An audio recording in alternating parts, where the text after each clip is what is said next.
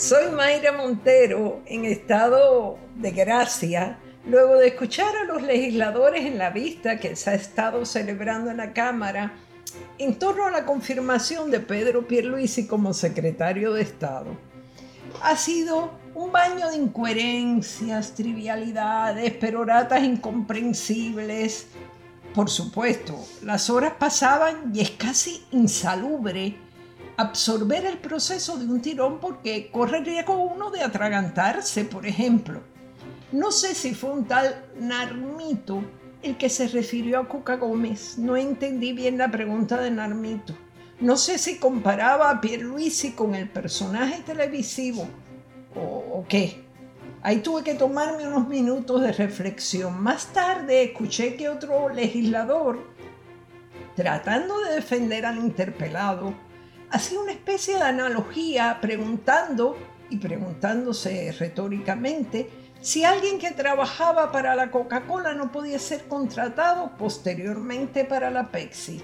Entiéndase lo siguiente, la Coca-Cola equivaldría en su cabeza a la Junta de Control Fiscal mientras la Pepsi al gobierno de Puerto Rico. Como ven, el nivel iba avanzando en profundidad dialéctica. Las preguntas se repetían casi igualitas, interminables, pero nadie llamaba al orden. Parecía una vista de confirmación de la Junta de Control Fiscal, no una vista de confirmación de Pedro Pierluisi como inminente gobernador.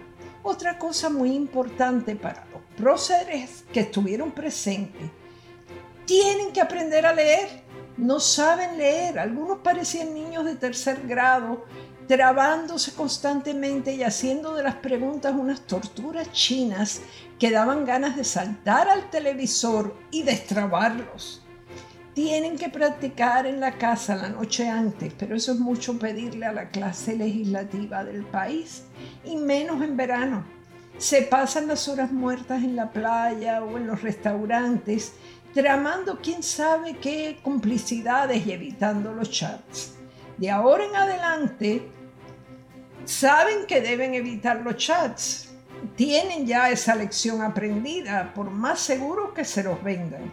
Mientras he estado televisando la vista en la cámara, uno puede sospechar la frenética batalla que se vive a puertas cerradas en el Senado o que se vive entre grupitos de senadores que se han convocado en sus hogares y otros lugares más o menos discretos para planear estrategias. Posiblemente han sido reuniones, entre comillas, orgánicas, que es la palabrita de moda. Para mí orgánicas son las lechugas. Por último, un legislador muy bien alimentado le expresó a Pierluisi que jamás votaría por él ya que Pierluisi no aseguraba que se enfrentaría a la Junta de Control Fiscal y a los tribunales federales. Un momento, un momento, yo le pediría a este legislador que se enfrente él. A los tribunales federales es muy fácil enfrentarse.